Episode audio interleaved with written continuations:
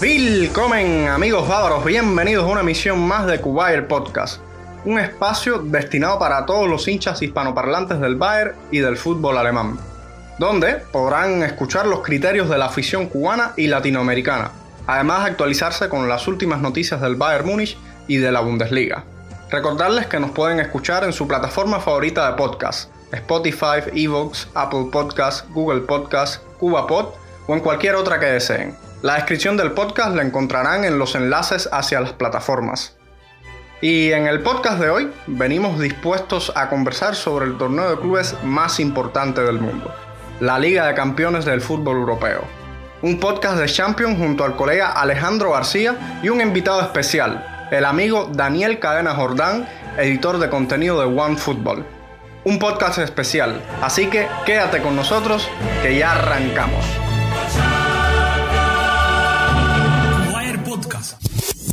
Somos un espacio hecho desde Cuba para debatir y llevarle toda la actualidad del Bayern München y del fútbol alemán. Bueno, eh, como todos sabemos ya el sorteo de la Champions se realizó hace unos cuantos días. Quedaron definidos los cruces hasta llegar directamente a la final. Y como casi siempre, nos dejó unos emparejamientos bastante, bastante interesantes. Pero bueno, antes de continuar, voy a saludar a mi colega Alejandro García, que está directamente desde Camagüey. Ale, un saludo, bienvenido nuevamente. Gracias, Adrián. Contentísimo de participar en otro episodio de Cuba del Podcast y hoy con un invitado especial. Así que no demoro más esto. Bueno, gracias, Ale, a ti por, por acompañarnos. Muy contento realmente que estés con nosotros. Y como ya hemos venido anunciando toda esta semana, eh, hoy nos acompaña Daniel Cadena Jordán, un apasionado del fútbol y editor de contenido de One Football, entre otras cosas. Un saludo, Daniel. Espero que te encuentres bien por allá por, Berlín y desde ya te doy la bienvenida a Kuwait Podcast. Muy buenas, Adrián. Muy buenas, Ale. Este, gracias por la invitación. Encantado de estar aquí compartiendo con ustedes, hablando un poco de, pues, de lo que fue el sorteo de la Champions y pues lo que nos depara pues, la siguiente ronda, ¿no? Bueno, entrando de lleno ya en el tema de hoy, que es la, la Champions, vemos que el sorteo nos dejó dos llaves bastante diferentes. Por un lado, tenemos a cuatro equipos que ya tienen su boleto a los cuartos de final, el caso del PSG y Atalanta y el Leipzig contra el Atlético de Madrid. Mientras que por la otra llave nos quedan ocho equipos que todavía tienen que, que jugar el partido de, de, vuelta de los octavos de final. Son los casos del Madrid contra el Manchester City, la Juventus contra el Olympique de Lyon, el Barça contra el Napoli y nuestro querido Bayern contra el Chelsea. Bueno, les propongo comenzar hablando de lo que va a ser la llave entre el PSG y el Atalanta. En este sentido, yo creo que, esta es la sorpresa más grande de la competición, que es el, el, Atalanta. Nadie esperaba que llegara hasta estas instancias. Hay muchos que quizás de verdad esperan una historia épica en el fútbol, como, como muchas veces suele pasar, donde el equipo modesto, pero combatido en este caso como el Atalanta, eh, haga historia. ¿Qué nos puedes decir de esto, Daniel? ¿Qué, ¿Cómo ves este encuentro? Eh, pues sí, el PSG y el Atalanta se verán las caras, un partido bastante interesante porque por un lado tienes el equipo italiano que pues nada, es digamos la revelación de la Serie A.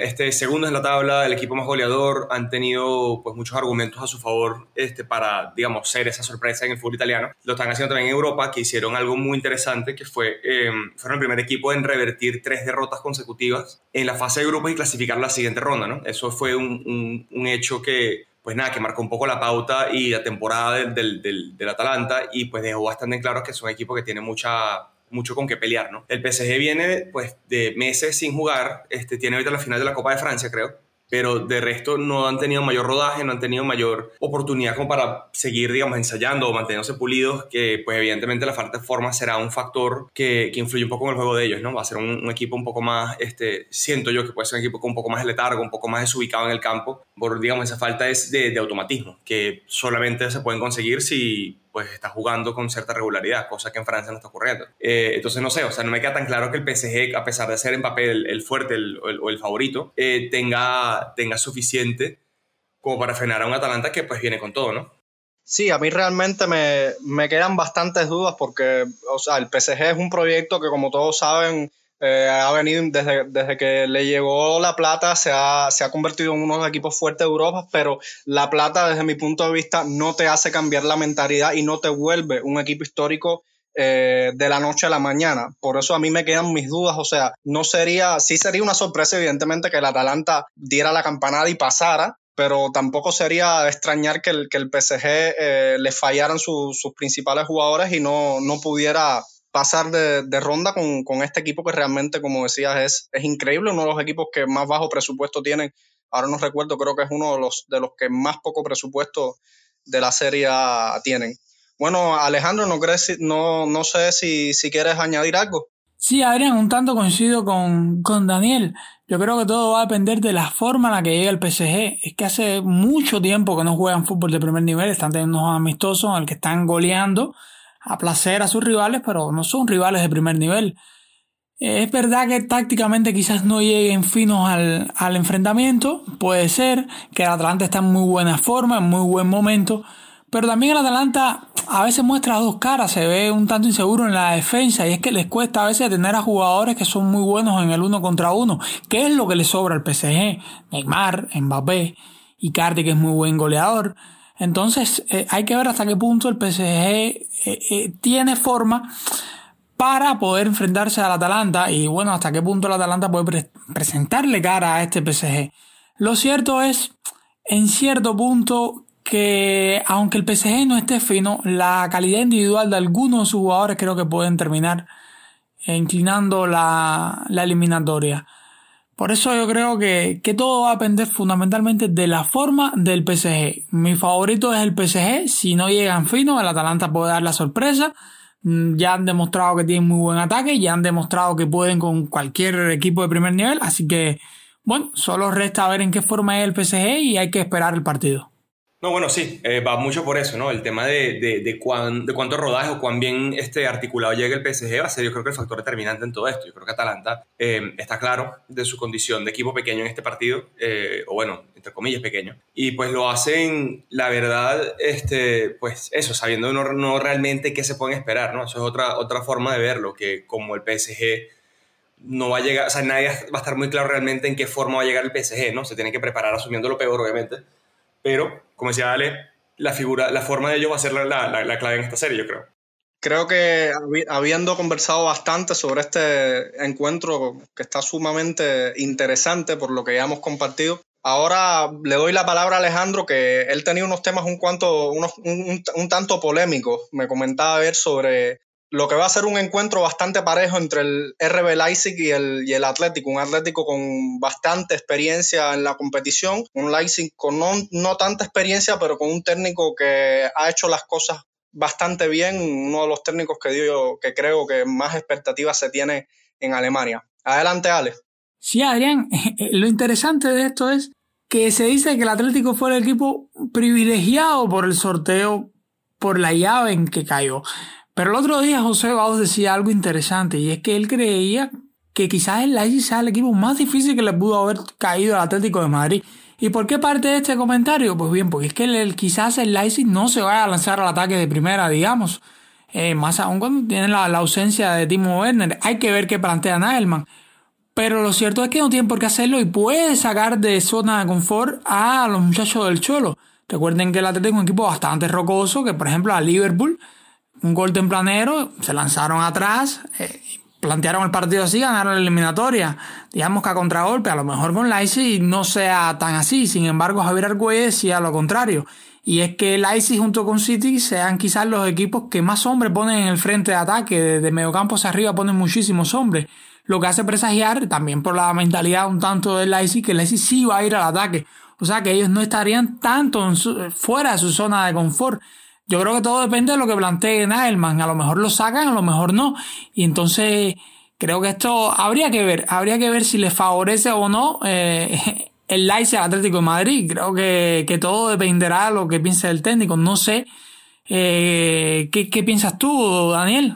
A mí me parece que el Leipzig es todo menos un rival cómodo para el Atlético, ¿no? El Atlético tiene, por supuesto, una de las mejores defensas del mundo, tiene a Simeone uno de los mejores tácticos del mundo, pero yo en el Leipzig un equipo que, si bien Timo Werner no va a estar, que yo creo que es un argumento importante en esta discusión, el principal delantero, su referente goleador no va a estar, pues porque ya se fue al Chelsea, o sea, ya se va a ir el Chelsea, está en eso. Em, sigue siendo un equipo con demasiados recursos para atacar, como bien decías. Este, yo creo que el Leipzig ahí simplemente tiene que estar claro que ante sí tiene un equipo que va a tenerle paciencia y saberlo, pues, digamos, desencajar o buscar sacar de su, de su estilo de juego, pero al mismo tiempo tiene suficientes jugadores como para poder realmente poner en, en, cuestión si el Atlético tiene o no tiene, digamos, un favoritismo en este encuentro. A mí me parece, no sé, como, como apresurado decir que el Atlético es absoluto claro favorito en esta serie. No creo que, que sea algo que sea tan cierto realmente, por el simple hecho de que Leipzig, este, o sea, tiene con qué atacar y tiene cómo, cómo hacerles daño que eso es algo que, que, pues no sé, habría que ver realmente cómo van a,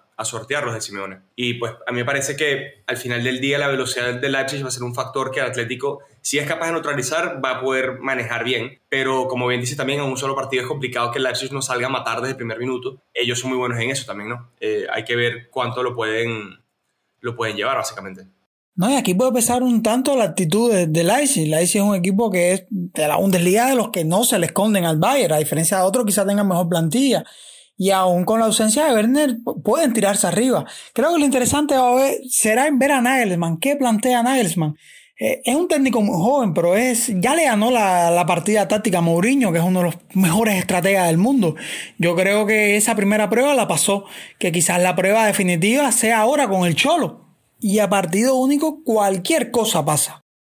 No, totalmente. Yo creo que hay un duelo importante en el banquillo también. Como bien dice Nagelsmann, también es un técnico que quizás sin el renombre de Simeone, ¿no? Este, pero sí con, con motivos para, para ser un, uno los jugadores, uno de los técnicos, perdón, que más interesa ver, porque pues él tiene esa, esa, peculiaridad que durante un partido sabe modificar la táctica como para adaptarse a la táctica que el rival va esté proponiendo. Eh, eso no solo habla de un equipo que es flexible, sino un técnico que sabe entrenar al equipo y ha sabido llevarlos al punto en que pues, puede modificarse en cualquier momento sin, sin mayor dificultad. Ahí es donde yo creo que va a estar la clave para el Leipzig, ¿no? el saberse adaptar un poco a, a lo que el Atlético le va a plantear, que definitivamente va a ser algo, a mi parecer, mucho más defensivo que ofensivo al final, este, porque es lo que mejor hacen al final del día, incomodar al rival. Pero sí, e, es un tema de actitud. Es un tema de un club que, que, en la Bundesliga sale a matar, en la Copa Alemana sale a matar, la Champions ha salido jugando muy bien siempre. No, creo porque, no, no veo por qué irían a, hacer algo contrario, algo diferente este, ante el Atleti, evidentemente.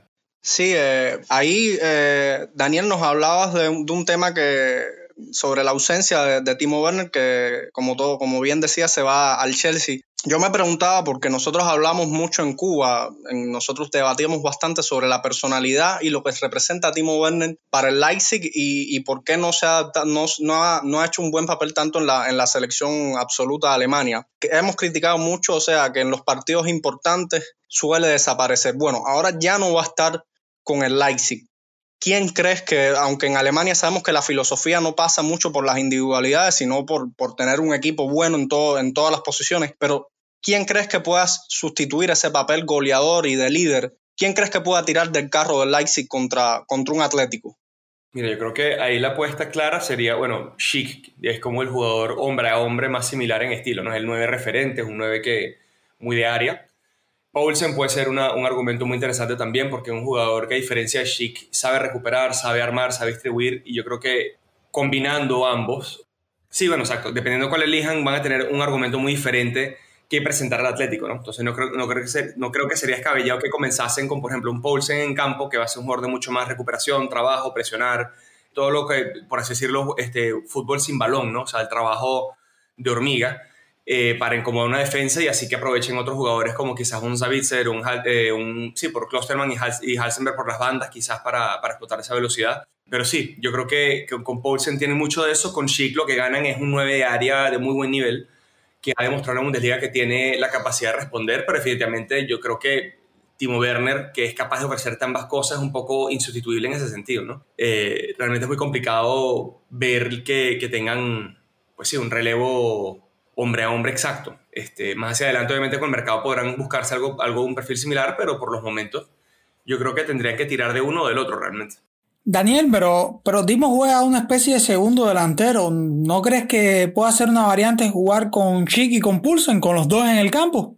Podrían, o sea, podrían, pero tendrías, pero la pregunta es a quién sientas. Y yo ahí creo que la, la apuesta de Nagelsmann va a ser reforzar un poco el mediocampo primero que es donde, o sea, están tus, tus Thomas, tus, este, tus Saúl, tus Coques, jugadores que son de un nivel táctico muy interesante, jugadores con un nivel técnico pues brillante, que, que te pueden desequilibrar el equipo. Entonces yo creo que antes de pensar en, en abocarte 100% al ataque, tienes que un poco controlar un poco el medio campo. Y para eso necesitas, o sea, necesitas, gente para eso realmente. Entonces yo no creo que tú puedas sacrificar mucho del medio campo para poner en un momento a Paulsen y o eh, pudiendo ponerlo solamente a uno. Entonces, no sé, ahí me queda un poco la duda realmente cómo plantear Nagelsmann el, partido, porque si bien tienen que saber atacar, también tienen muchas cosas que consideran en el medio campo, que es donde realmente el partido se les puede perder. La defensa del Atlético es, muy, es muy buena, pero yo creo que el, el mediocampo es su principal argumento en esta, en esta serie. O sea, es la línea donde probablemente más se note la disparidad en calidad entre Leipzig y Atlético, y ahí yo creo que es donde puede estar la diferencia de Nagelsmann este, en cómo maneja el encuentro, ¿no? Poblar el mediocampo, atacar con, con quizás una persona menos, este, pero sí, yo creo que depende mucho del enfoque, el enfoque del, delantero que escojan va a, definir mucho de cómo el, el Leipzig se va a plantear, a mi parecer. Y eso creo que es el argumento principal allí, que con Paulsen y con Schick tú puedes planificar dos formas muy diferentes de atacar, eh, sin necesidad de sacrificar realmente la, la solidez que necesitas tener en el medio campo. Bueno, espero para bien del, fútbol alemán que ojalá el, Leipzig siga, siga avanzando. Todos acá en Cuba, a pesar de nosotros ser hinchas del Bayern, siempre le deseamos lo mejor a, a los equipos de la Bundesliga. Bueno, ahora creo que es momento de pasar a analizar la, la, otra llave de los sorteos que nos quedaron unos cuatro encuentros bastante interesantes con un Manchester City que sale como favorito contra el Real Madrid tras vencer 2 a 1 en el Bernabéu. Hay que recordar que en este encuentro Sergio Ramos fue expulsado por, por una tarjeta roja, no estará en la vuelta. Por otra parte tenemos el Lyon, que para mí sacó un resultado bastante favorable, 1 a 0, un poco corto sí, pero frente a una toda poderosa Juventus es un resultado bastante positivo. El Barcelona, que logró empatar a uno en, en Sao Paulo y con, también tiene una baja sensible como Arturo Vidal, que se perderá el encuentro por, por esa tarjeta roja. Y por el otro lado tenemos a nuestro equipo que arrolló al, al Chelsea en Stamford Bridge con un contundente 3 a 0, doblete de Nauri y gol de, del polaco hasta ahora principal contendiente a la, a la bota de oro. Bueno, vamos a empezar por, por el Madrid-Manchester City. Todo el mundo da como favorito al, a los muchachos de Pep Guardiola en estos momentos, pero yo realmente eh, reconozco que ahora, mismo lo, los blancos están en un momento anímico muy, muy bueno, excelente, tras haber reanudado la Liga Española, no han perdido un solo encuentro y ganaron eh, la Liga Española, con polémico no, pero bueno, el momento realmente es bastante positivo para ellos. Bueno, o sea, yo creo que descartar Real Madrid de entrada es complicado, ¿no? Por, por mucho de lo que tú estás diciendo, son con polémica o no de por medio, ganaron la Liga Española recién. Este, pasaron que 500 minutos sin encajar un gol este, antes de que lo hiciera el, el Granada, que le, que le, marcara el gol de, de, descuento. O sea, es un equipo que tiene bastantes cosas a su favor, una, una, solidez muy grande y un técnico muy pragmático en Zidane. Zidane es un tipo que entiende eh, qué hay que hacer para ganar y no le molesta hacerlo, ¿no? No es un tipo que sacrifica este, necesidad por estilo o, o, por cosas estéticas. Y yo creo que es un gran factor a favor del, del, Madrid, que es un equipo que va a poder y que ha demostrado saber hacer este, encuentros feos, pero solventes, ¿no? Un 1 a 0, un 2 a 0, que, que realmente es lo que requieren al final del día. Eh, les podría sacar la pata al barro un partido, pues, inmirable, la verdad, o imposible de mirar. Pero este, que como junto con la baja de Ramos, obviamente llegan un poco golpeados, ante un City que, que, bueno, tampoco es que está jugando mal, ¿no? City tiene muchos argumentos a su favor también. Evidentemente Guardiola es otro argumento, como lo puede ser Zidane en el Madrid, él en el City, a manera de, de, de cómo el partido. Pero sí, o sea, yo creo que es un partido mucho más parejo de lo que creen. O sea, yo creo que el City tiene, digamos, la ventaja del marcador, que Ramos no va a jugar, chévere, todo muy bien, pero el Madrid es un equipo que, o sea, es muy fácil, fácilmente te va a marcar un 2 a 0, ¿no? Lo que me queda, lo que me queda la duda es si si tienen, digamos, el potencial ofensivo para marcarle dos goles a una defensa como la del City, que si bien no es la más fuerte de la Premier, no es una mala defensa tampoco. Y yo creo que, o sea, mucho pasa por ese interrogante, ¿no? Eh, si realmente el, la contundencia del Madrid va a estar este, a flor de piel en un partido donde no solo tienen que salir a buscar el encuentro, sino que tienen que cuidar un poco más la defensa de lo normal, porque quien, quien suele organizar la defensa en otros partidos no va a estar allí presente. Entonces, no sé, no, no es algo que me queda muy claro quién sale favorito en este encuentro. Yo me inclinaría un poco más por el, porque el Madrid gana el encuentro, pero la serie se la queda el City, es decir, que se queda con 1 a 0, un marcador bastante corto. Pero este, pero sí, efectivamente yo creo que ambos equipos tienen el potencial como para ir al otro sumamente, ¿no? O sea, el City te agarra un contragolpe y te destruye, el Madrid te agarra un contragolpe y te destruye igualmente. Este, y pues eso, el, yo creo que el que sea los espacios va, va, a terminar siendo muy lógicamente el equipo que termine perdiendo, ¿no? Este, un poco obvio ese comentario, pero eh, yo creo que el, matiz, ¿no? Un equipo de mucho, de mucho, un encuentro, perdón, de mucho margen de error, donde, donde cada error va a terminar siendo este, fundamental. No, no sé si, si una acción en particular puede incluso definir la serie o no. Lo que sí me queda claro es que definitivamente están los argumentos en ambos lados como para hacerlo. Descartar Madrid y entrada me parece un poco escabellado, la verdad. Pero, pero sí, habiendo dicho eso, el City también tiene con qué este, posicionarse como un favorito en esta serie. Yo no veo al Madrid favorito por tres razones. La primera es la ausencia de Ramos, el capitán, el hombre que organiza, el hombre que, que pone el carácter, la gana, que lo pone todo. Eso es lo primero, es una baja súper sensible para el Madrid.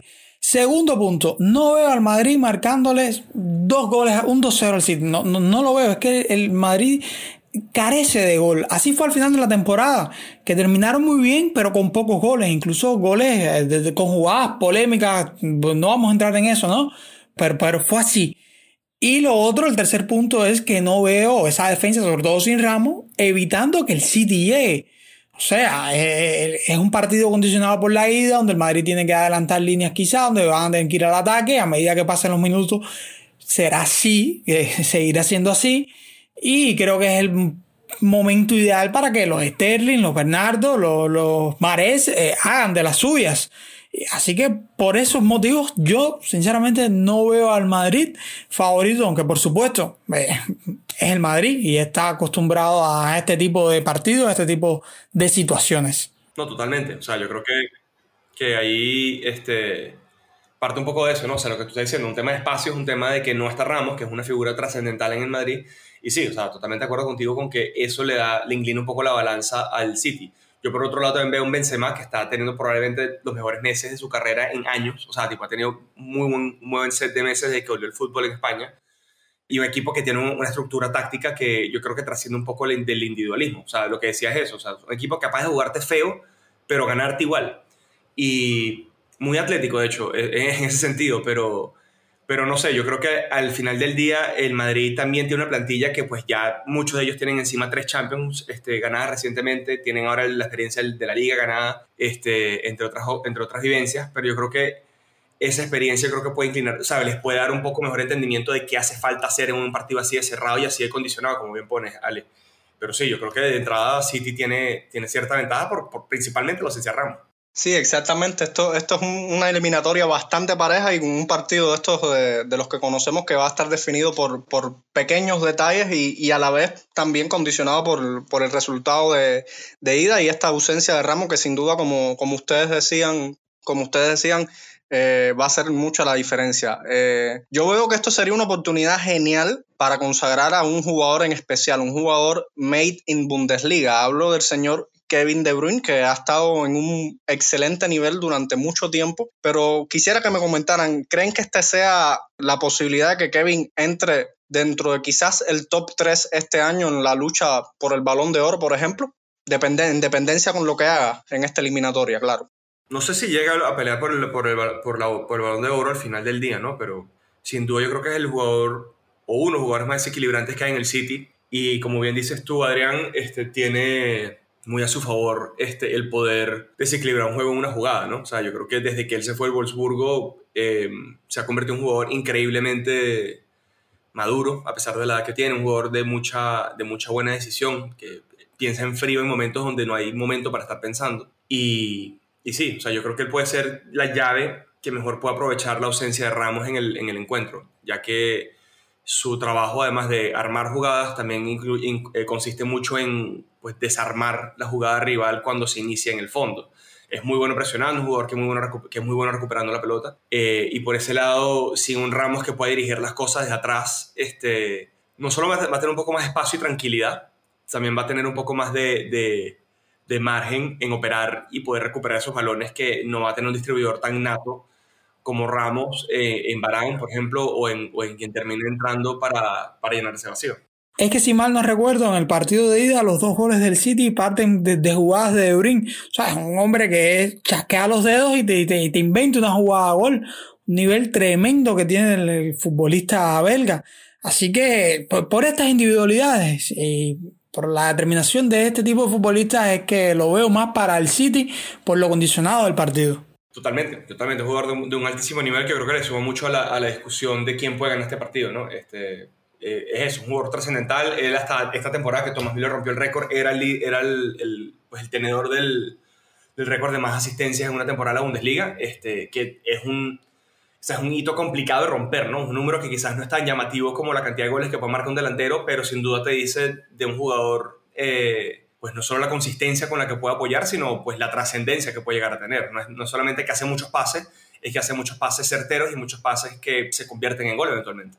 Entonces yo creo que por ahí hay un gran margen para que él nuevamente figure como una de las grandes este, personalidades en este encuentro. Bueno, habiendo, habiendo conversado todo esto bastante interesante, ahora como dicen los españoles, les voy a pedir que se mojen. Daniel y Ale, eh, ¿quién gana? Según ustedes díganme, ¿quién pasa la eliminatoria? Pues yo me voy con Madrid gana el partido, pero sigue la serie. Bueno, yo no me voy a aventurar a tanto a decir que el, que el Madrid gana el partido. No sé, no, no, quisiera entrar a eso, no me voy a mojar tanto. Solo voy a decir que, que para mí City gana, eh, termina llevándose la serie eh, con el respeto de los madridistas. Bueno, un, un criterio, yo, yo también creo que, que, por ahí van las cosas, pero realmente hay que ver si, si la experiencia que tiene Sergio Ramos, eh, Sergio Ramos, perdón, que tiene el Madrid en esta competición no, no, inclina la balanza y con el perdón de los madridistas, si, si el árbitro hace de las suyas y le da un, que, uno que otro regalo. Bueno, Ahora, Alejandro, tenemos una, un encuentro que, que, a mí me sorprendió mucho, mucho ese resultado de ida al Juventus Olympique de Lyon. Un Juventus que actualmente en, considero no está pasando con, por su mejor momento, por lo menos con respecto. Vienen de, de perder en la, en la, Copa Italia cuando apenas se, se reiniciaba la liga con el Napoli y, bueno, se, se, hablaba incluso, los medios decían de que a Sarri le habían dado un ultimátum de que tenía que sí o sí ganar la liga, sí o sí ganar la Champions, o si no, el año que viene Sarri no, no sería siendo el técnico de la, de la vecchia señora. A mí sinceramente me sorprendió muchísimo el resultado del partido de ida, no me lo esperaba, es un 0 a favor de, del Olympique de Lyon. Pero es que pasa lo mismo con el PSG Atalanta, es que es que el Olimpia mucho tiempo sin jugar y, sinceramente, a diferencia del PSG, no tienen grandes individualidades que tú digas, pues bien, lleva tiempo sin jugar, no está en forma, pero te, hace una y te resuelve el partido. No, yo creo que esas individualidades las tiene la Juventus, que además está en forma, que está muy bien. Eh, si mal no recuerdo, la liga termina una semana o pocos días antes que, que se reanude la Champions. Eh, y a lo mejor la lluvia llega más cansado. En estos momentos no sé, es un buen momento, pero me parece que les alcanza para ganarle al Olympique de Lyon. Además tiene un Cristiano Ronaldo que es un jugador que se caracteriza por ser hombre de estos momentos, de siempre pedirla, lucharla, es un guerrero. A veces quizás hasta, no sé, se la puede hasta inventar y anotar un golazo te la hace en el área. Bueno, él, se las arregla. Eh, por, por eso me, me, decanto por, por la Juventus. Creo que el partido de ida fue una sorpresa, un buen momento del Lyon, un buen partido del Lyon, pero es que llevan muchísimo tiempo sin jugar y ellos se basan mucho en el juego táctico y, y, y ahora quizás no estén en la forma como para llevar eso, para proponerle eso a la Juventus. Eh, es cierto que la Juventus no está en su mejor momento, pero, pero no sé, aún así no creo, sinceramente no creo que, que, que caigan ante el Olympique. No sé qué piensa Daniel.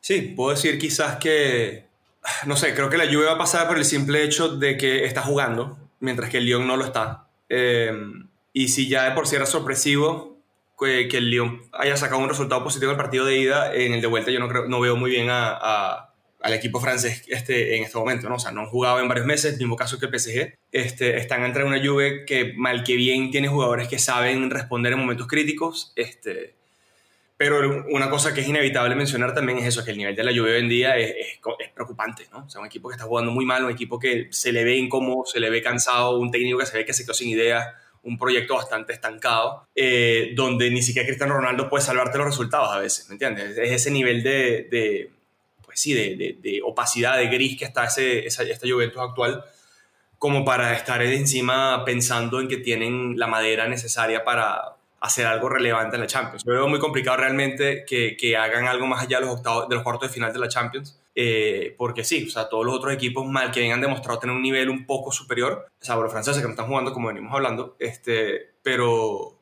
pero sí, o sea, es un equipo que me, preocupa mucho la forma porque no están jugando bien y es un equipo que, que necesita jugar a un, a un, nivel óptimo para poder aspirar a resultados en la Champions. Eh, o sea, yo creo que tienen un pie metido en la siguiente fase por el simple hecho de que yo creo que tienen con qué ganar 2 a 0 ante un Lyon que no ha jugado en 3-4 meses, pero poco más. O sea, no, no creo que Juve salvo un cambio importante en, la, en, en, lo anímico, en lo táctico, lo que fuera, veo difícil que la Juve haga algo trascendental esta temporada.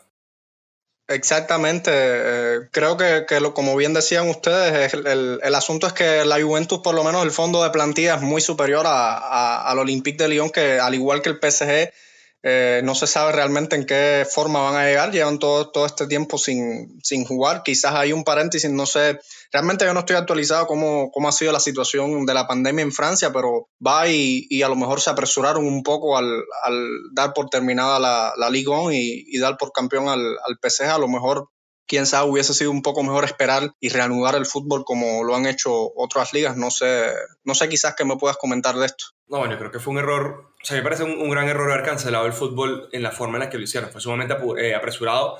El momento en que lo hacen, todo, eh, todo apuntaba a que no iba a haber más fútbol, eh, tipo en el año porque es cuando quizás más fuerte golpeó la pandemia a Europa, el momento que deciden eso. Pero a posteriori, y, claro, obviamente viendo hacia atrás siempre es más fácil que, en el momento, eh, se equivocaron definitivamente. O sea, todas las ligas han vuelto con muy poca incidencia en temas de salud. Este, Francia no es que tiene un caso particularmente complicado con, con el coronavirus hoy por hoy. De hecho, los países en Europa que más estable está. Pero al mismo tiempo, pues nada, o sea, a lo hecho pecho y yo creo que están un poco complicados ahora por esa situación, ¿no? Que básicamente obligaron a sus equipos a no jugar fútbol, este fútbol competitivo por suficiente tiempo como para que la forma en la que vayan a llegar sea preocupante, ¿no? Y más el Lyon que el PSG, porque PSG, como bien hablábamos, este, tiene un poco más de fondo. Eh, Lyon lo que tiene es mucha táctica y mucha, y mucha, mucha estrategia detrás de ellos. Y eso solo puedes practicar sobre el campo o entrenando con cierta regularidad. Esos automatismos, esas sincronizaciones, esas tomas de decisiones, ese tipo de cosas se pierden después de ciento y tantos días sin jugar, ¿no? Exactamente. No sé, Alex, si quieres agregar algo. No, no hay mucho que agregar. Yo creo que ahora mismo la Juventus, por, por muy mal que esté, que no es que estén mal, sino que no están en su mejor forma, pues les alcanza para, para jugar la Olympique, que sencillamente ellos no están, o sea, no están jugando. Habría que ver. Pero por lo que he visto hasta ahora, por lo que se ha visto hasta ahora, creo que la Juventus pasa sobre el Lyon, pero ahora mismo no lo veo capaces de sobreponerse a quien gane de City Madrid. Que ya dijimos que dábamos al City, pero bueno, quien, quien quiera que sea, no los veo.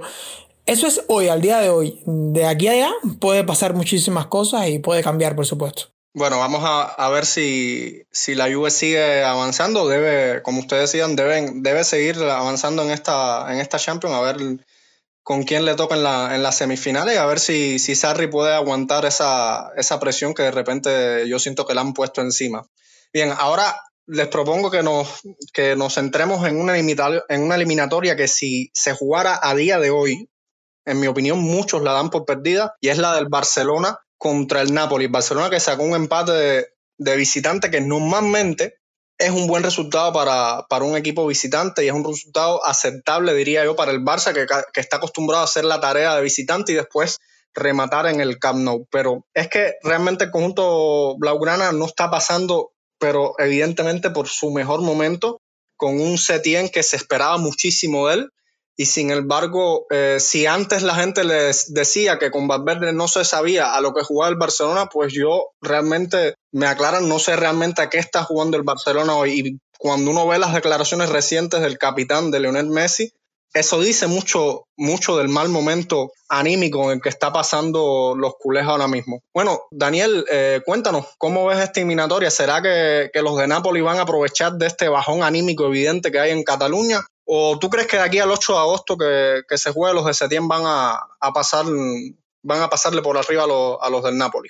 Mira, yo lo veo muy difícil que el Barcelona levante cabezas porque están un poco envueltos en, en, una trama interna muy complicada, ¿no? Por un lado está el tema electoral de, lo, de la nueva presidencia del, del, Barcelona, está la renovación de Lionel Messi, está el disgusto con Setién, está la bronca con Setién interna del plantel, hay muchos factores no deportivos, no futbolísticos que invitan a pensar que el Barcelona atraviesa más que una crisis, una crisis de identidad, ¿no? O sea, no es netamente un tema de resultados, un, un tema de estar jugando feo, es un tema de que el equipo o la institución del Barcelona como tal está complicada. Eh, no tienen muy claro realmente a qué están jugando, no tienen muy claro este, cómo hacer este, un buen partido solamente tuvieron un partido bueno recientemente, el 4-1 contra, ya no me acuerdo contra quién, pero, pero el último partido que ganaron 4-1 fue su último gran brillo del, del, fútbol de Setién.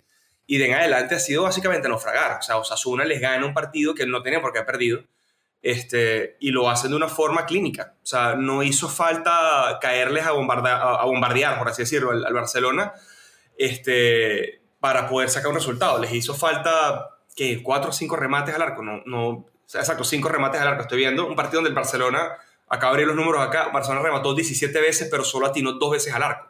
Tuvo 75% de la posesión, que te dice definitivamente que, ajá, chévere, tienen el balón, lo dominan, controlan el partido, pero tienen muy poco que ofrecer de cara a gol. Quizás es la mala forma Luis Suárez, quizás un Messi que está cansado y abrumado, eh, poco motivado por lo que está viendo a efectos de instrucciones de su técnico. Griezmann, que nunca cuajó. Ansu Fati es quizás el único jugador que ha sido más o menos constante junto a Messi en el ataque del Barcelona. Este, y estamos hablando, muchacho, de que 18 años que tendrá Ansu Fati, menos de 18 años. Eh, te dice mucho de que un equipo de Barcelona tenga que tirar de, de un jugador sub-19 como para poder pensar en, en algo positivo. Ahora, Enfrente tienen un Napoli que está teniendo su peor temporada en muchos años, este, que si bien no ha perdido en cuatro partidos, creo que es el número que ellos llevan ahorita, eh, definitivamente tampoco están ganando, ¿no? Empataron los últimos partidos de la, de la Serie A este, contra el Milan y el Bologna, creo que fue los recientes. Este, y, y bueno, o sea, sí se han logrado estabilizar un poco a nivel de resultados, pero yo sigo viendo al, al, al Napoli particularmente complicado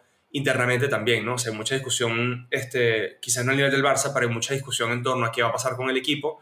Eh, hay una suerte de crisis también de, hacia dónde vamos a ir la temporada que viene. Pelear por la Champions el año que viene también es un objetivo ahora que empieza a verse un poco más, más lejano o menos seguro como lo era ahorita, que es básicamente, para resumirlo y ponerlo bastante en corto, es como un duelo entre muchos, ¿no? O sea, son dos equipos que llegan un poco cortados por un lado y por el otro, este, con problemas internos, con mucha turbulencia detrás de ellos, con mucho, mucho factor extradeportivo este, como, como parte de la discusión. Eh, yo creo que si el Napoli es capaz de aguantar, pues obviamente va a sacar un, una clasificación, pero yo lo veo muy complicado que sean este, capaces de evitar que el Barcelona marque por lo menos un 1 a 0 o en el, mejor, en el peor de los casos para el Barça un 0 a 0 ante ellos, ¿no? ante el Napoli, este, que les clasificaría básicamente fuerza de gol visitante. O yo creo que el Barça pasa a duras penas, pero pasa.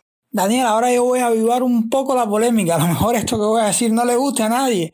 Pero tú no crees que, que lo mejor que le puede pasar a ese Barcelona es quedarse eliminado por Napoli. Yo digo por lo que viene después o por lo que puede venir después.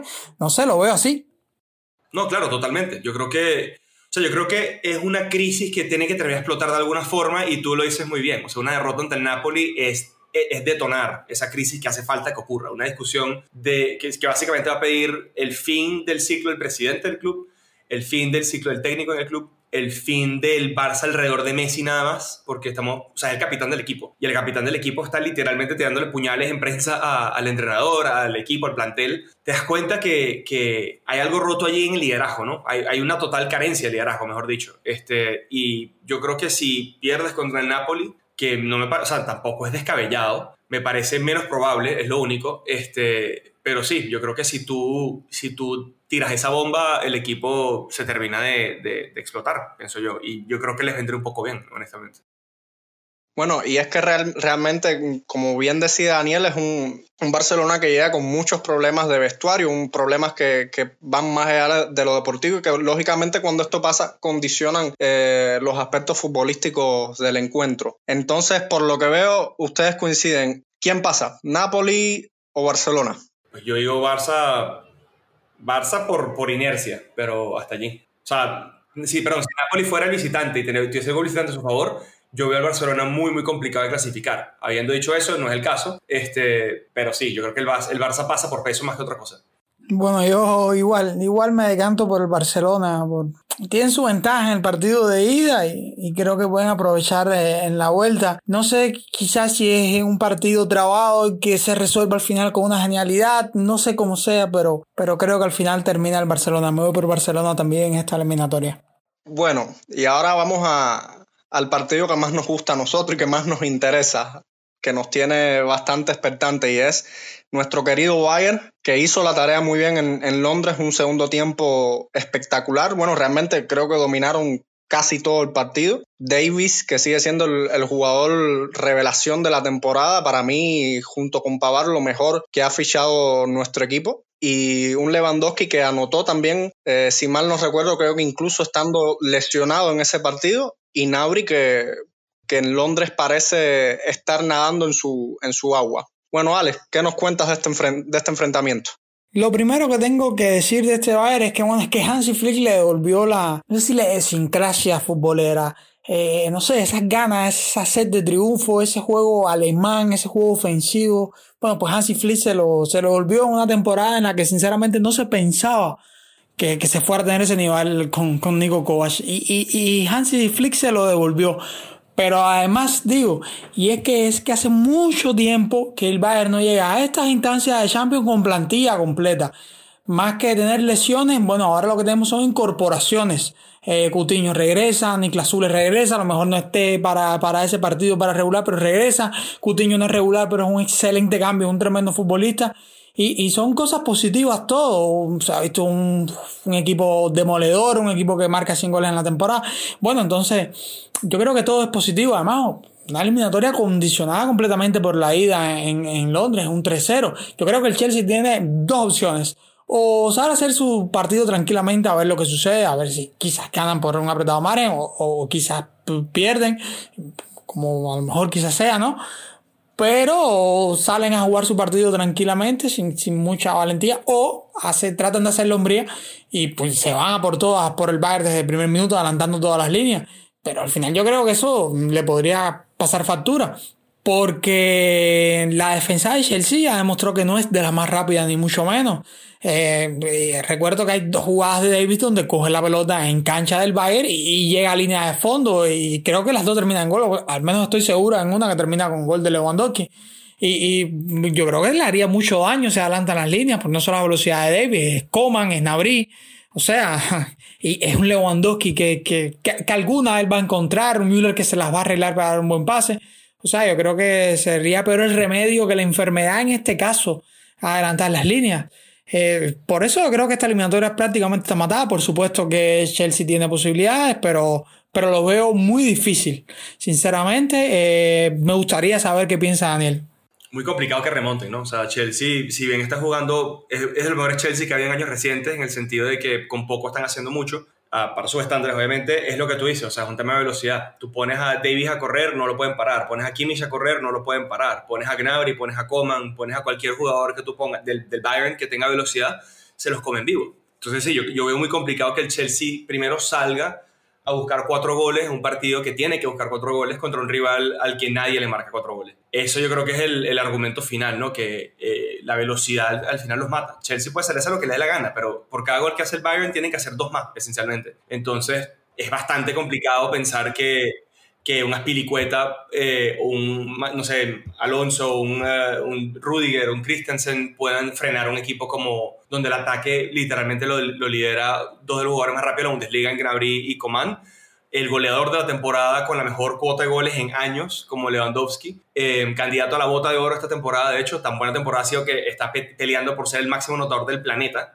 no se puede enfatizar de una mejor manera que esa, y a la par de eso tienes jugadores como un, un elenco eh, de apoyo muy, muy profundo y muy bueno, este, con virtudes que son particulares de cada uno eh, y que simplemente eso, o sea, yo creo que en el desborde de Davis hay un, hay un arma que el Chelsea pues está muy claro que van a tener mucho trabajo que hacer para contener, o sea, van a tener que caer a patadas literalmente para poder frenar. Este, pero a la par, un Thomas Müller que está inspirado tirando buenos pases, ¿cómo paras tú eso? Porque eso no es un tema de velocidad. ¿Cómo paras tú un Joshua Kimmich que te recupera balones en cualquier parte del campo? Un Leon Goretzka que está jugando un fútbol de muy, muy buen nivel. No sé, yo creo que, que Flick ha sabido transmitir una idea muy clara y muy bonita, que es el fútbol ofensivo eh, en su máximo esplendor. Una temporada de 100 goles en la Bundesliga, por más goles que se anota el fútbol alemán, no es común. Son cuatro partidos menos los que hay en España, la, la Premier o Italia, eh, y aún así están haciendo números de récord. O sea, es absurdo lo que están haciendo a efectos este, ofensivos. Y defensivamente, pues eso, o sea, yo no veo, no sé, Pedro, Giroud, eh, no sé, Tammy Abraham, capaces de, de, no sé, lidiar con una defensa como la del Bayern, que va a estar más fuerte incluso porque ahora Lucas vuelve a estar perfecto en forma, este, Zule va a tener más tiempo de recuperarse, creo que incluso puede llegar a jugar este partido. Este, ¿sabes? Entonces veo mucho argumento en el que hombre a hombre, equipo contra equipo, eh, instancia del campo versus instancia del campo, como lo quieras picar esa torta, eh, el Bayern siempre sale favorito. Y con un 3 a 0 a favor, pues más aún, pienso yo. Eh, ellos van con la tranquilidad de saber que ellos pueden perder 2 a 0. Lo ven así de una forma muy sencilla. Y ese es el nivel de margen que tienen. Perder 2 a 0 les gana igual la serie. y con que hagan un gol obligan al Chelsea a marcar 4. O sea, yo no veo cómo salen derrotados de esta serie realmente. Bueno, yo sinceramente es que no, veo un partido a cero con el Bayern. O sea, no, no, puedo ver. El Bayern va a marcar. Es un equipo que tiene mucho poder ofensivo. Que te va a enganchar una, no sé. O, o Kimmich va a venir desde atrás. O Oresca. Ellos buscan la manera de marcarte. Muy difícil. Por otra parte, el Chelsea viene también con bajas en la defensa. Marcos Alonso recibió roja en el partido de ida. Eh, no puede jugar este, por ejemplo. O sea, ni siquiera vienen con, quizás con, con sus defensas regulares. Eh, por eso lo veo más difícil todavía para, para Chelsea. es que sinceramente no veo cómo pueda suceder una remontada. Es que, repito, el partido de ida condiciona mucho este resultado en la vuelta. Sí, o sea, es un equipo que llega un poco neutralizado y eso, o sea, llega siendo neutralizado en, más, en, la peor condición posible, que es tener que remontar un 3 a 0 y con una plantilla, y con, sí, o sea, una plantilla que va a llegar incompleta, como mencionas. O sea, no sé, se me hace muy complicado que el, que el Bayern no solucione esta serie con por lo menos un, 1 a 0 más, ¿me entiendes? No veo cómo eso no pase.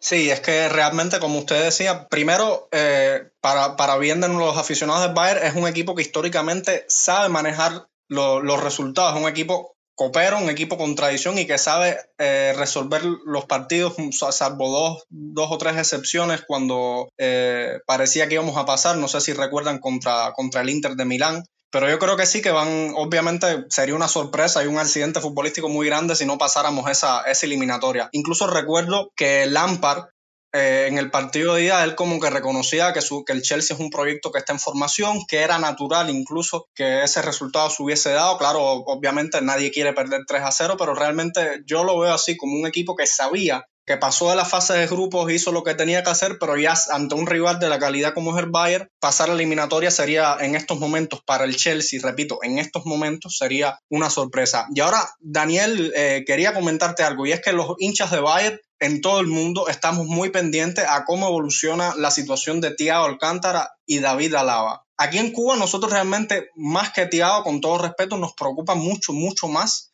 eh, David Alaba, no, realmente no, no queremos que se vaya bajo ningún concepto, ni, ni, venderlo ahora, ni, ni, que se vaya gratis. Yo pensaba, ¿cómo, ¿cómo, tú ves? Obviamente no creo que vaya a afectar tanto esta situación de, estos dos jugadores en, en, este partido de, de vuelta, pero ¿Cómo puede influir esta situación de que si no extienden, que se quedan, que se van? ¿Cómo puede influir esto en lo anímico, en el Bayern de cara a una posible semifinal o incluso si quieres en, en este partido de, de, vuelta?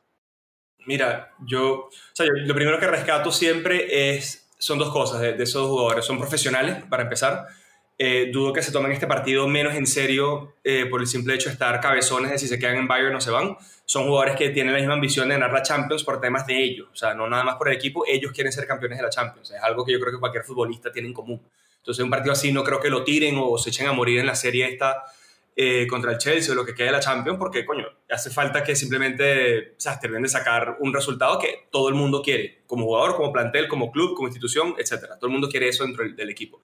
Y por el otro lado, coincido con plenamente. O sea, mi Tiago me preocupa enormemente. Yo soy un, un, un, convertido tardío hacia el al team Tiago, por así decirle. Este, no me mataba inicialmente por el tema de las lesiones que me frustraba enormemente. Y pues sí, dicho y hecho, se dejó de lesionar y empezó a jugar un fútbol de primer nivel que te das cuenta que entendí muy bien por qué es que todo el mundo lo admiraba tanto. Este, y sí, a mí es una, una baja que me duele mucho, pero definitivamente la de David Álava para mí es mucho más complicada de solventar. Es un defensa que es multiposicional, es un tipo muy inteligente, un tipo con toda la experiencia del mundo para la edad que tiene, este, es producto de la cantera del equipo, entonces está ese añadido afectivo, ¿no? Que es, uno, de los, es uno de los nuestros, por así decirlo. Eh, y honestamente, pues sí, ver a cualquiera de los irse sería muy, muy feo, pero particularmente Álava. A mí Álava me parece un jugador complicado de sustituir este, hoy por hoy en el Bayern, por más allá de las ambiciones que pueda haber. O sea, yo creo que si es un tema de plata, el Bayern tiene que pensar seriamente en decirle, bueno, dale, pagamos un poco más, pero estamos reteniendo al final del día uno de los mejores jugadores en su posición del planeta. O sea, no es cualquier central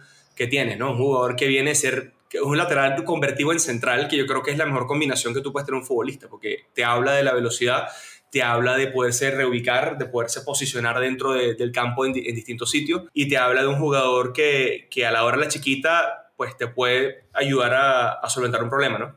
Sí, eh, realmente estamos hablando de un, jugadorazo muy, muy completo, lo, como bien decía, reconvertido en central, muy polivalente y además de eso recordemos eh, los tiros libres excelentes que, que, le aporta al equipo que, que ejecuta casi a, la perfección. Eh, y encima de esto, para mí sería un caso parecido al de Tony Cross, dejar a ir a, un jugador que, es de casa de la, de la identidad bávara. Incluso, irónicamente, cuando apareció eh, en su posición un estelar como, como lo está haciendo el jovencito canadiense eh, Alfonso Davis, no sé si quizás coincida con, este, con esta aparición y no habría que estar en la cabeza de Alaba para ver si él piensa, bueno, eh, ya hice casi todo con Bayer, apareció Davis que puede cubrir mi posición, el Bayer puede buscar un central, así que yo me voy a, a, volver a ir a un, perdón, a, una aventura en, otro, en otra liga. No sé quizás qué, qué pienses de esto, si obviamente habría que, saber qué es lo que piensa en particular David, David Alaba.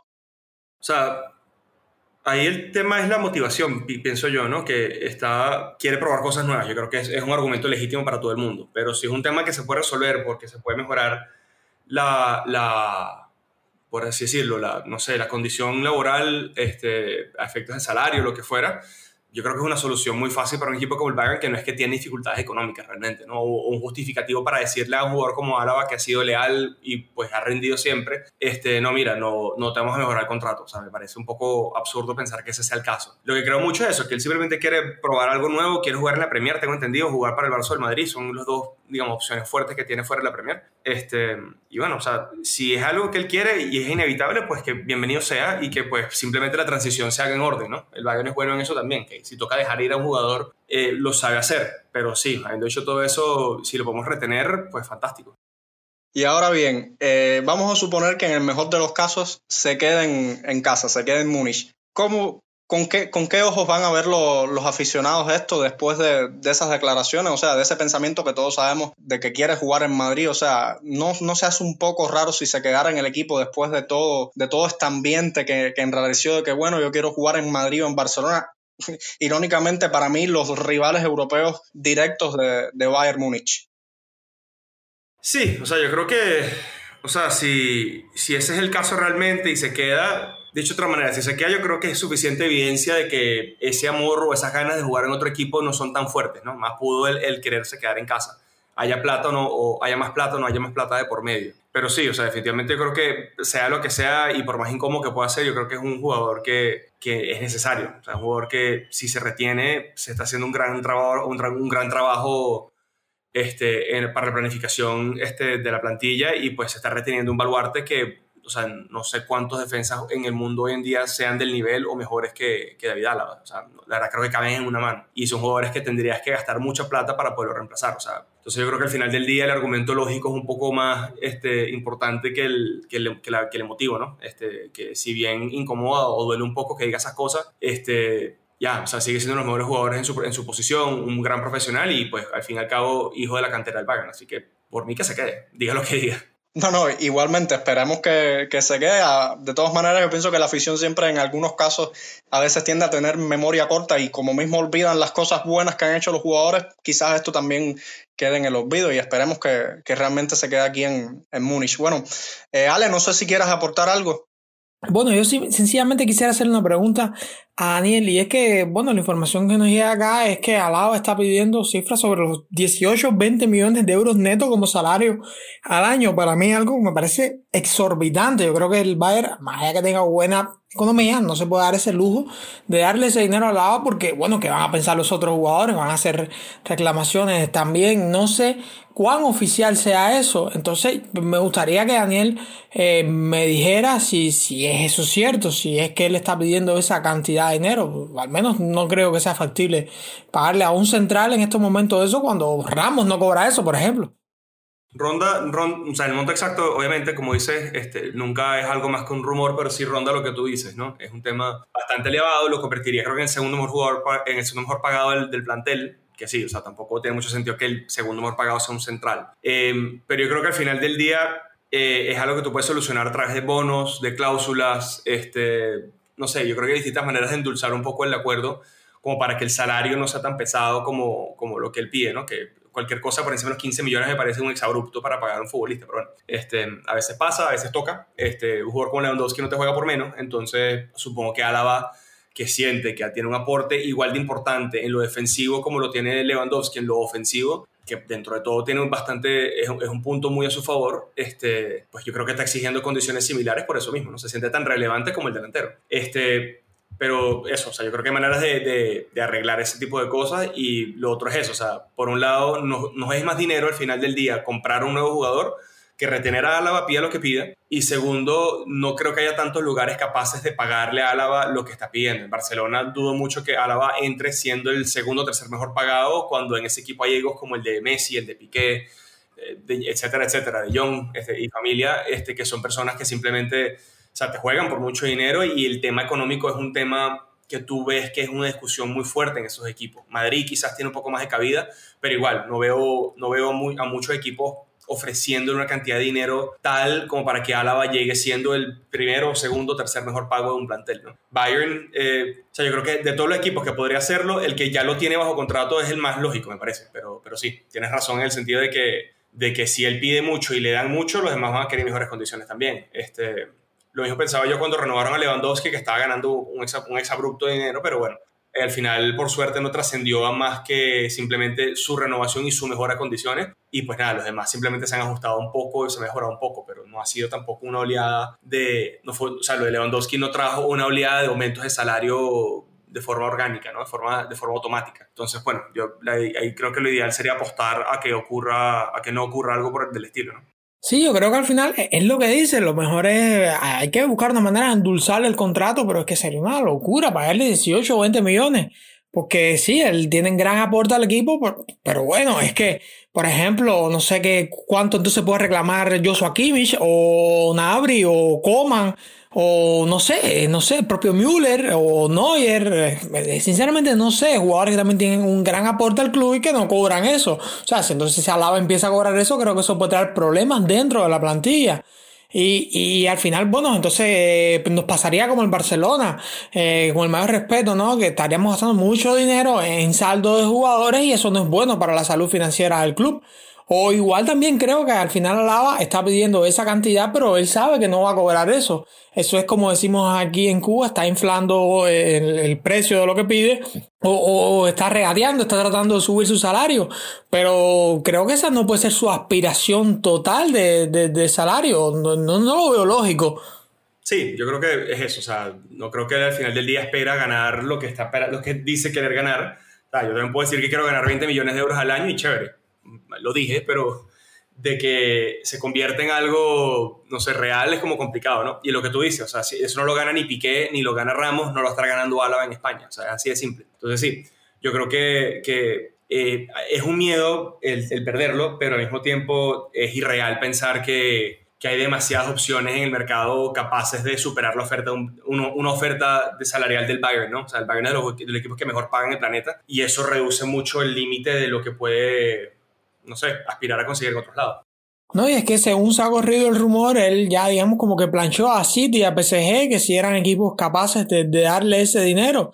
Eh, se habla de que donde quieres a Madrid o a Barcelona, pues ni Madrid ni Barcelona le va a dar ese dinero, es lo que hemos hablado. Ramos, Piqué no cobran esa cantidad, no va a llegar a Lava cobrando esa cantidad. Así que si bueno, si tiene esas exigencias realmente, se está cerrando el mismo las puertas. Así que hay que ver hasta qué, punto es cierto lo, que está pidiendo David Alaba. Vamos a ver en, qué termina pues, por, fin esta situación. Ojalá se quede en el club. Pues yo, por supuesto, quiero que se quede en el club. Bueno, o sea, si, si yo quiero jugar, es que para qué te vas a ir al PSG o al City si estás en un equipo como el Bayern que tiene un equipo más joven, con mejor calidad. City es debatible ese punto, este, pero o sea, que tiene todo para no solo pelear la liga y ser campeón todos los años en algo, sino también pelear la Champions año a año y ser un contendiente año a año. O sea, él tiene de que debutó en el primer equipo o ganando la Champions o peleando por ganar la Champions. Y es una cosa que muy pocos clubes se pueden dar el lujo de, de decir, ¿no? Este, City recién ahora es que está por fin cuajando en el frente internacional, PSG es el clásico cuento de que todas las temporadas se caen en algún punto cuando no debe. Este, ¿Quién le queda aparte del Bayern? El Barça, el Madrid, que pelean por, por Europa con cierta regularidad. La Juve, quizás, pero la Juve no tiene plata tampoco. Este, o no plata como para un salario así. Es un tema de, de por un lado, David Álava siendo un poco goloso, otro lado siendo habilidoso en temas de negociación, pero también es una realidad de que el mercado no está presto como para estar pidiendo 20 millones, ¿me entiendes? No hay mucha gente capaz de dártelo hoy en día, clubes que hace seis meses incluso te lo pudiesen haber ofrecido, ahora te dicen que no porque pues la pandemia pegó y pues eh, en lo económico pues ha sido dantesco para, para los números del deporte. Entonces sí, yo veo muy irrisorio una salida de Álava por un mejor salario en otro sitio. Capaz la experiencia, capaz de querer jugar en otra liga, es otro argumento que, que o sea, ese argumento tiene un poco más de sentido, ¿no? Que un tema de motivación personal, de, de experimentar, ganar algo distinto, jugar contra distintos rivales yo creo que es algo perfectamente entendible de la vida de cualquier profesional, ¿no? La gente le gusta probar cosas nuevas y eso está bien. Pero a la par, o sea, si es por un tema económico, difícilmente haya una mejor opción que el Bayern. Dos o tres equipos a lo sumo. Sí, eh, exactamente, todo, coincido plenamente con, con, tu criterio y es que realmente, eh, incluso a mí lo que me asombra es que, que esta novela, esta, esta, este drama que, que, se ha montado en torno a la renovación de, de Alaba, sobre todo en, en, un momento que es sumamente genial para el Bayern con un, un Hansi Flick que ha sido lo mejor según, o sea, cuán aceptado estaba Henkes al decir que el entrenador adecuado para el equipo Imagínese, una voz autorizada como Henke para hablar en el Bayern dice que, que Hansi Flick era el entrenador adecuado para, para el Bayern y lo está demostrando. Mucha gente decía, no, hay que darle tiempo, pero ya primero comenzó como interino y ahora un doblete que tiene mucho mérito más allá de los detractores, que no sé cómo lo ves, pero acá, acá en Cuba, por, por lo menos todos los aficionados que no son del Bayern siempre buscan de una u otra forma de meditar los resultados del equipo. Entonces, como te decía, es curioso para mí que, que Alaba se plantee abandonar el proyecto justamente cuando, cuando en mejores condiciones se, se le ve al, al Bayern de Múnich. No sé si quieras hablarnos un poquito más antes de pasar a, a, volver al tema de las Champions, de cómo es este proyecto de Hansi Flick, cuáles son las cosas buenas que, le, que les ves de cara al futuro inmediato y qué cambiarías. Mira, yo coincido plenamente en que Flick es un técnico de mucho más renombre de lo que la gente cree, que él no haya sido director técnico de un primer equipo antes, claro, habla un poco de esa falta de experiencia, ¿no? Pero él viene a ser eh, asistente entrenador, campeón del mundo, eh, viene de, ser asistente entrenador de una selección alemana que fue semifinalista a lo largo de lo que, de lo que ha sido el siglo hasta el 2018, que pues caen en, fase de grupos, pero todo lo, o sea, él ha estado presente en una Alemania muy, muy poderosa como selección. Eh, llevó funciones ejecutivas dentro de la federación y dentro del Hoffenheim también. es un tipo con, con, un currículum bastante interesante, donde, donde ha visto donde ha trabajado, mejor dicho, en varias posiciones, que pues desembocan de una forma u otra en la llegada como el titular del, del Bayern, y primero como asistente, después como interino, ahora como el fijo eh, del plantel. Eh, y mira, yo honestamente lo puedo reducir a una forma muy simple. Yo no, yo no vi al Bayern capaz de marcar 100 goles al comienzo de la temporada, ni lo veía capaz de estar peleando por ser, o ser favorito para ganar la Champions, contexto de por medio, lo que fuera,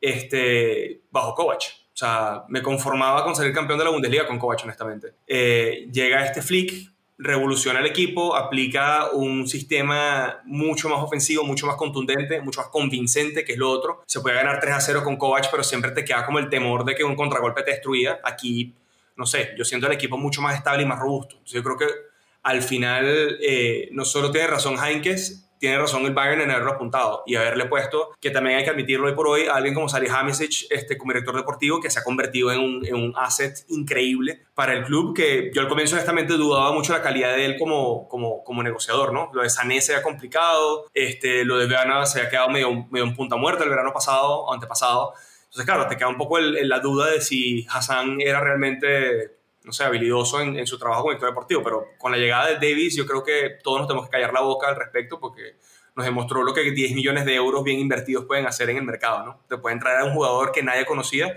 y convertirlo en un titular indiscutible en un equipo campeón de Europa, eh, perdón, de, Alemania en Copa Liga y que está peleando por ser campeón de Europa. O sea, dice mucho de la mano y de la gestión que hay detrás de bastidores en el Bayern también, ¿no? Eh, no o sea, no se gasta plata por gastarla. Eh, y, yo creo que Flick ha sabido, entre él y, y Salihamidzic han sabido armar un proyecto muy interesante eh, y un proyecto que, pues a mí lo que más me encanta es que es muy joven. O sea, otra vez es el equipo, el Bayern joven de hace cinco años, que es aguerrido, que es peleón, que te las busca, te complica, te gana, te, te destruye realmente como rival.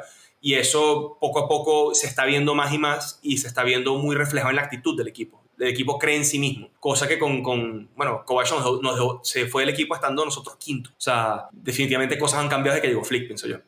No, inclusive, eh, aparte de lo que mencionabas de un equipo joven, lo más, lo más positivo, o una de las cosas más positivas es que aparte de esa juventud, hay jugadores que ya, a pesar de esa juventud, muestran una personalidad y unos líderes, por ejemplo, lo conversábamos hace unos días, el caso de Alfonso Davis, que para su juventud, en mi opinión, va madurando progresivamente y obviamente hay que mencionar a Joshua Kimmich que en mi opinión, después de Manuel Neuer, tanto en el Bayern como en la selección alemana, tenemos a nuestro capitán seguro. Sí, yo creo que Neuer también al final ha tenido un, un, subidón de calidad impresionante. A mí honestamente me, me, preocupaba un poco el futuro del arco del Bayern porque, por un lado, el, el, el Neuer de la temporada pasada seguía teniendo los temores que, bueno, que obviamente pasaste un año sin jugar, te lesionaste un pie, este, y la verdad es que pues eso se notaba mucho en su juego, ¿no? Estaba como mucho más asustado, le costaba salir, eso ha cambiado nuevamente, otra vez el Neuer agresivo, el Neuer que dirige desde atrás, con muy buenos reflejos nuevamente, que está teniendo como una segunda primavera, pienso yo. O sea, a los 34 años el tipo está igual de bien como está a los 28, a los 30, entonces me está tranquilizando demasiado este, lo bien que, que pues, pues, se ve bajo los, los palos ahorita, ¿no? Eh, Newell también yo creo que llega a meterle un poco más de presión que Ulreich por la titularidad, yo creo que eso simplemente beneficia al equipo. Así que, no sé, todo el proyecto como tal, efectos defensivos, efectos del arco, este, pues simplemente, no sé, luce fantástico, la verdad. No sé si quieres aportar algo más, Alejandro. Es que realmente siempre es bueno eh, darle a nuestros aficionados un poco de lo que, de lo que nos gusta, hablar un poco de, del Bayern de Múnich, de nuestro equipo. Eh, si quieres, puedes aportar algo antes de pasar a, a volver al, al, tema de la Champions. Bueno, solo quería eh, señalar que del Bayern desde hace quizás dos o tres años está, empezó un proceso de rejuvenecimiento de la plantilla sin dejar de luchar por la Champions, sin dejar de tener fuerza en Champions. Creo que hasta el año pasado con Kovac que, que el Liverpool sinceramente fue mejor. Por, por, los años anteriores, ya con este proceso en marcha, eh, no fuimos menos que nadie, incluso no es momento para hablar de eso ahora, pero pudiéramos hablar de algún que otro escándalo arbitral que, que, que nos vino en contra. Eh, pues, pero es muy buena idea, muy buen proyecto y los frutos están ahora. Eh, salió una foto el otro día por ahí del Bayern Sub-25 donde se queda afuera, por ejemplo, Tolizo y Circe, dos muy buenos jugadores, jugadores jóvenes con tremenda perspectiva y estaban fuera de ese equipo porque es un equipo lleno de estrellas. Lucas Hernández, Davis, eh, Newell, eh, Nabri, Coman, Sané, Goreska, Kimmich, o sea, también son las bases del equipo que está ahora. O sea, estamos hablando de un equipo joven ahora, un equipo eh, que se complementa con figuras de primer nivel como Müller, eh, Lewandowski, Alaba, Thiago, eh, Neuer, pero la base es un equipo joven, un equipo que, que se ve que, que, que, le queda tela, digamos, en Champions. Y cuando mira los otros equipos de Europa, pues nos damos cuenta que no es eh, así que, que ahora es que empiezan a hacer el, ese rejuvenecimiento de plantilla. Bueno, el Barcelona tiene que empezarlo ya. Todo parece que debe empezar ahora. Y hay que ver si están exitosos con el Barcelona, si, si, si, son capaces de mantenerse peleando por la Champions en este proceso. Eh, digamos, no sé, la Juve, eh, igual sea una plantilla un poco envejecida. El Madrid un tanto, aunque ellos han hecho un poco, digamos, mejor las cosas y tienen jugadores jóvenes interesantísimos, sobre todo cedidos y regados por, varios clubes. Pero bueno, volviendo a este proceso de, rejuvenecimiento del Bayern, eh, hace unos años no era este Bayern, o sea, tenemos jugadores como Alonso, como eh, Plan, Bastian un poco más atrás, eh, Arturo Vidal, o sea, poco a poco esos jugadores han ido saliendo y han ido entrando otros jugadores importantísimos al club que, que a la postre han desarrollado ya todo su potencial, o sea, no son jóvenes promesas, no, son jóvenes consagrados, jóvenes de, de, primer nivel y de muchísima calidad. Y entonces, pues, pues, pues esto es lo que me hace pensar de que el Bayern no es solo favorito para esta Champions, está entre uno, sino que lo veo favorito de aquí a, al menos cinco años más, de estar entre los favoritos. O sea, no quise ser el favorito principal, pero sí estar, digamos, dentro de la comodidad, de mantenerse con fuerza.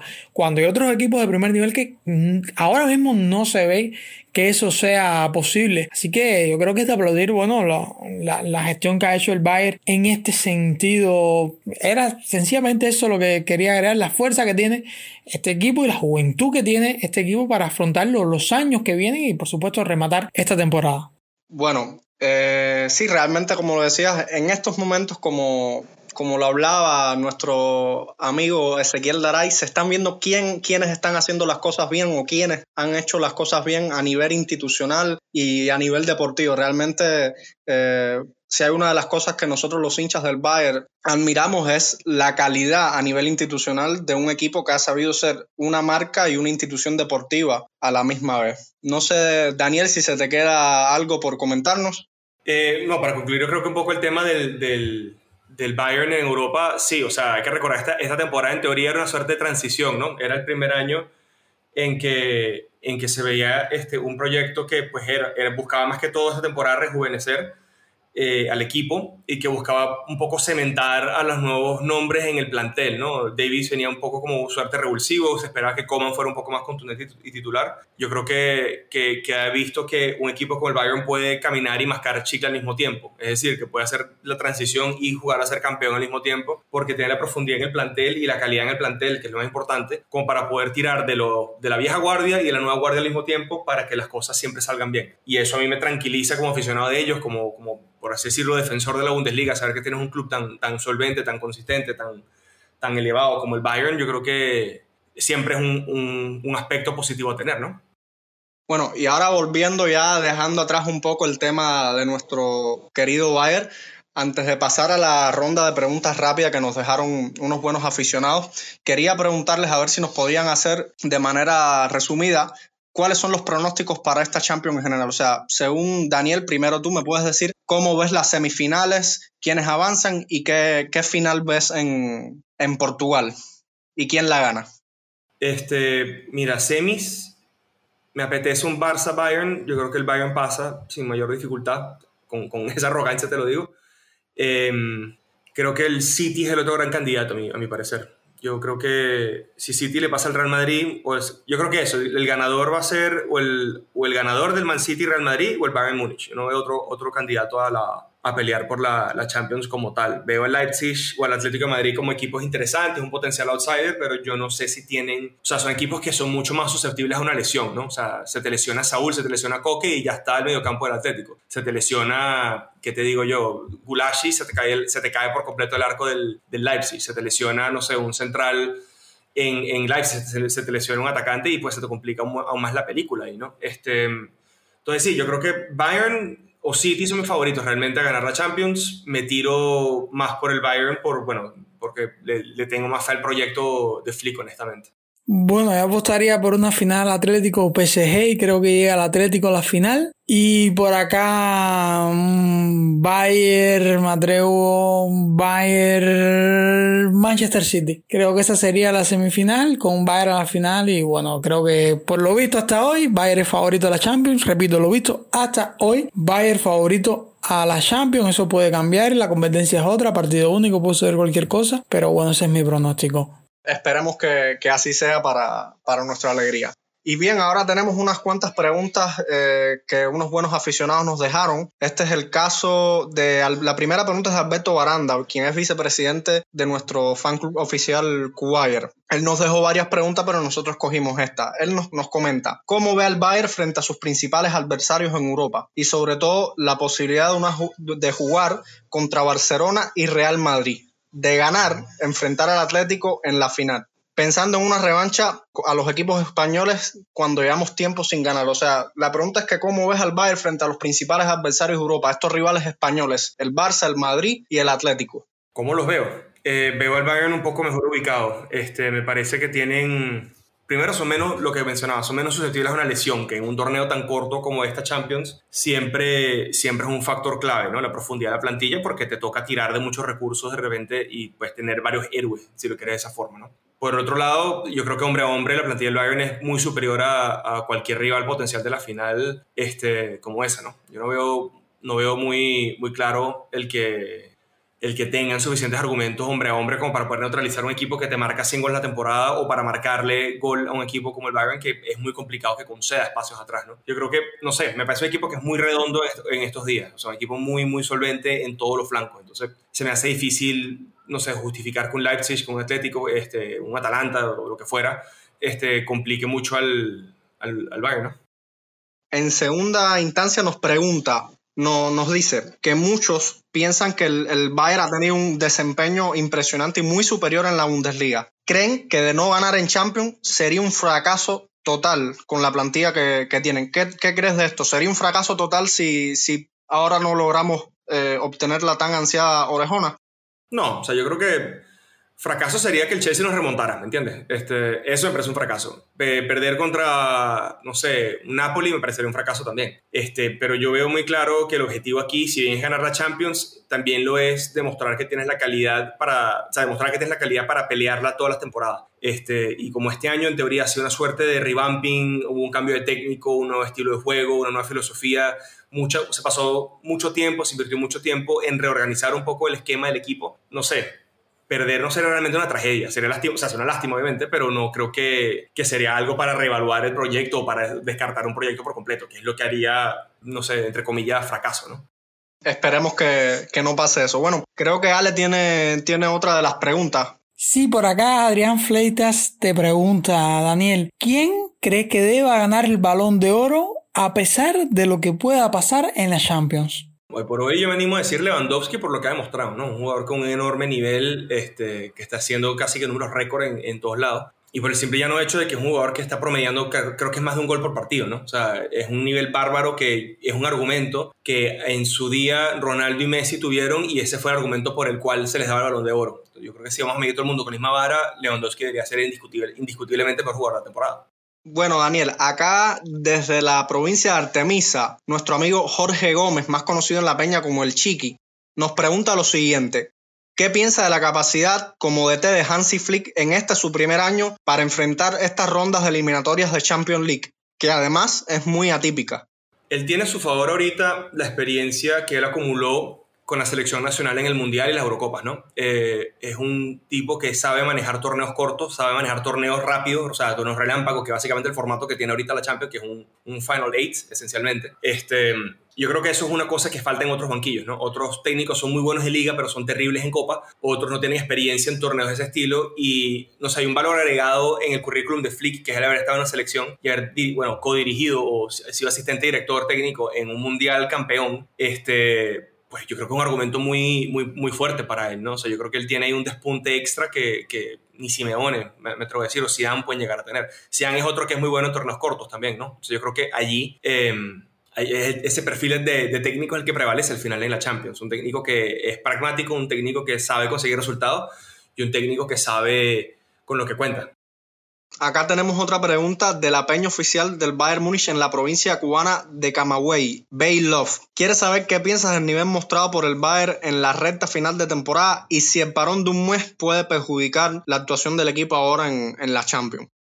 Esa es una buena pregunta, la verdad. Eh, yo soy partidario de que cualquier pausa es mala. O sea, yo siento que ese mes frío les va a pasar factura de una forma u otra. Ojalá que no sea tan significativa esa factura, pero, pero sí, hubiese preferido mil veces que el Bayern llegase recién rodado o con dos semanas de descanso, en un mes antes de la Champions. Lo decía mismo Lewandowski, los jugadores declarando después de ganar la Liga y la, la Copa Alemana, que bueno, sí, que ahora obviamente todo, por un lado muy, muy bueno todo, porque ahora tú no estás centrado en el mismo objetivo que es ganar la Champions, pero por otro lado tienes el rollo de que tú eres quizás el único contendiente real a ganar la Champions que va a venir de un mes parado.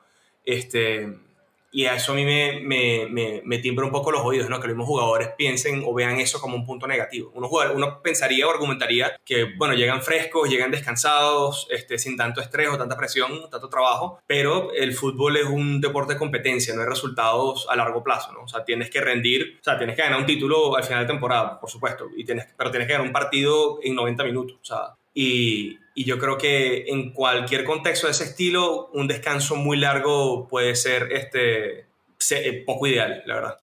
Y el usuario Junior MT07 te pregunta, eh, ¿qué piensas sobre los partidos de muerte súbita? ¿A quién beneficia este sistema de competición?